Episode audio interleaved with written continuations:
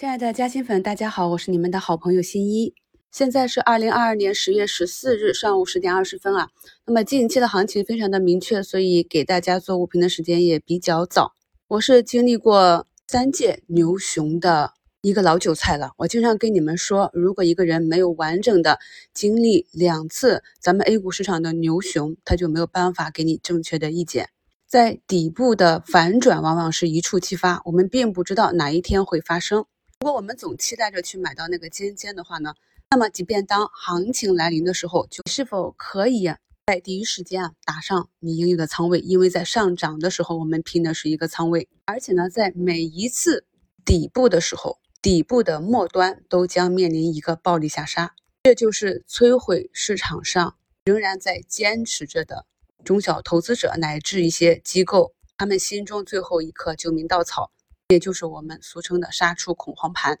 这也是为什么面临前期大白马的下杀，不管是茅台的下杀，还是中国中免今天一根阴线下来，可能有的朋友感到的是恐慌，而我感到的就是一个欣喜啊。那么我们很快就要结束这一切了。而上涨的板块，我们可以看到上涨排名第一的是医疗器械，第三的是医疗服务。我把这个板块的 ETF 板指呢贴给大家，大家在节目下方。左下角有一个声音简介啊，点开可以看到节目中的贴图。我们可以明显的看到，在节前整个大盘下跌的时候啊，这个板块是逆势上涨的。我在节目中不止一次的强调说，像这种的情况，那么这个板块大概率会有一个穿越行情。什么意思？就是十一回来之后，这个板块的行情会继续。我们可以看到，今天呢，通策医疗再次涨停，药明康德上涨百分之八。乐普医疗上涨百分之七，爱博医疗上涨百分之七，还有我们在本周股评里啊不断去念的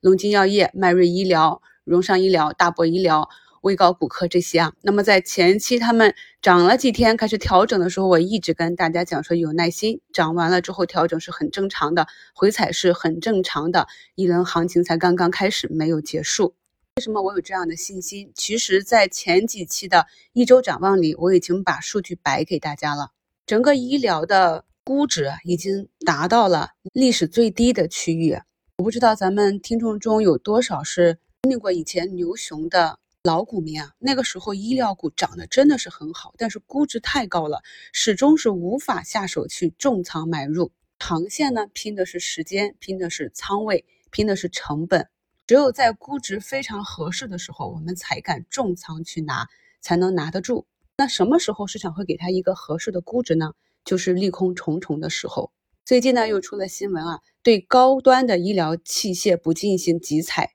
有的朋友可能说啊，我怎么会知道会出这个新闻呢？我们用逻辑上想一想，首先是板块已经跌得很深，企业要发展也是很难，因为二级市场就是为企业融资做服务。如果我们把这些刚刚起步的国产替代的医疗器械啊、手术机器人啊再去集采卡掉的话，那么这个行业怎么发展呢？通常在一个社会的必须行业，它刚刚起步发展的时候，国家要给它政策制度的扶持，让它成长起来，因为要为民服务。我们可以少吃饭，我们可以不出门坐豪车，可以不住大房子，但是你能不治病吗？这些是实实在在的硬需，而且我们人口老龄化就摆在那里。过去这两年，我在医院里也是深有感悟啊。可能我们前几十年赚的钱，也就是为了最后几年在医院里。就这样花掉了，所以一个行业什么时候进入集采，是当它扭亏为盈，是它已经赚够了足够的利润，可以弥补它之前投入的研发，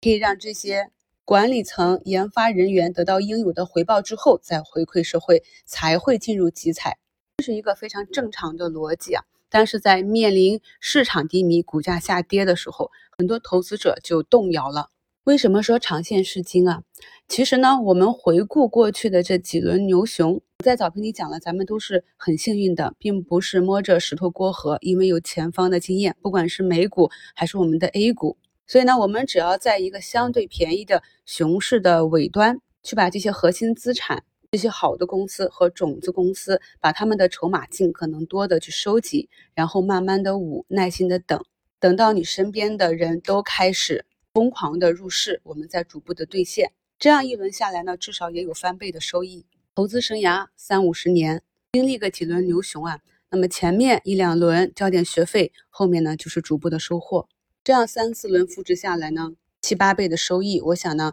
对每一个朋友来讲也是非常的满足了吧。近期呢，有一些朋友熬不住了，在评论区也看到，当优质的资产下跌的时候，有的人怀疑，有的人就瞧他不起。但是呢，回顾往昔才惊觉啊，那股价已经高攀不起了，因为这些都是我曾经走过的路。我常说的啊，老股民盼跌，在这种经济环境下还能够保持一个百分之二十扣非净利润增长的公司，都是非常好的资产。我们可以看到，像快递龙头顺丰啊，业绩报也出来了，是非常的优秀啊。但是这种情况呢，在市场的影响下。股价依然是啊，又创了新低。那么这个时候，你是应该怀疑它的报表作假，还是市场再也不看好它了呢？那么今天呢，它就以八个点的一个跳空上涨，给了前期卖出底部筹码的人狠狠的一个耳光。试问啊，这种跳空高开，这种反转，又有几个人能够追得上呢？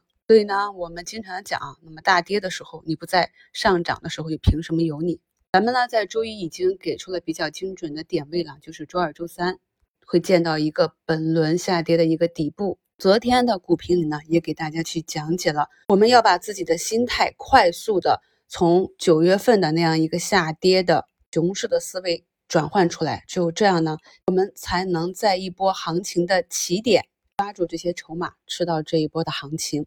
现在呢是十点半啊，那么整个医美、华东、贝泰、爱美克、华西呢也是有大的上涨。爱美之心啊，人皆有之。对于有一些行业刚刚起步，而且已经初见其形态，而其需求呢，又是一个我们讲的自然而然的硬需，并且呢，在其他国家同样的行业，我们也已经可以看到别人是走过了怎样的路。所以我们关注的这些啊，嘴巴、眼睛、五官呢，啊，都已经从底部慢慢的起来了。剩下的呢，就是看我们关注的。科技强国这条线啊，什么时候能够从困境慢慢走出来？我们在前期的一周展望里也讲过股价的反身性。当一个企业和一个社会的经济还没有触底之前，它的市场就可能已经触底了。今天呢，新能源板块反弹并不是非常的强烈啊，这也是我跟大家讲的，我们做一个中长线的选择，就要尽量的去向低标靠拢。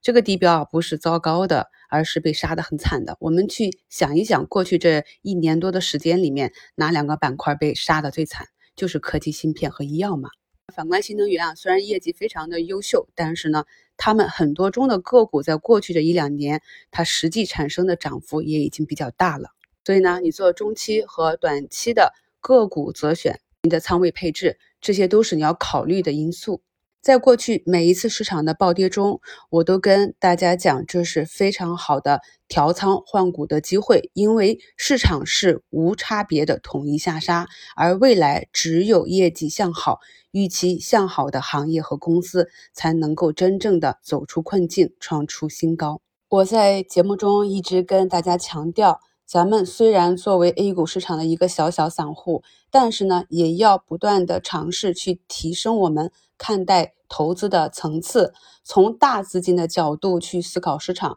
从上面的管理层，那么今天又升级了，从全球的资本市场巨头的角度去看待市场，设想一下，如果我们在其位，面临当下发生的这些复杂的环境，我们将如何去做一个决策？今天早盘给大家在股市加亲签贴了一个股市早知道，大家可以细品一下该贴中最后一张图。恭喜大家终于收到了，感谢收听，我是你们的好朋友新一。